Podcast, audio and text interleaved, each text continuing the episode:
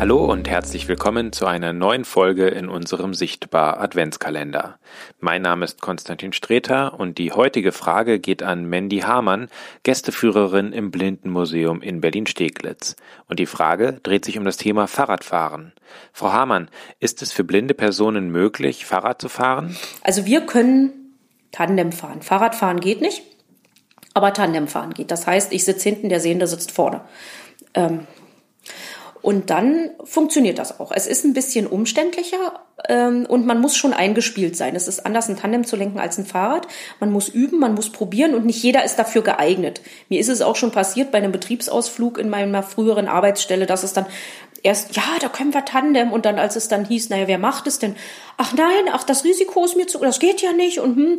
Also da, da sieht es dann plötzlich ganz anders aus von wegen Teilhabe und so es ist, es ist eine Herausforderung. Man muss es üben, aber gerade wenn man jetzt ein Paar hat, sehender Partner, blinder Partner, lohnt sich das, weil man super Ausflüge machen kann und beweglich ist und das sicherlich auch machbar ist, das zu erlernen.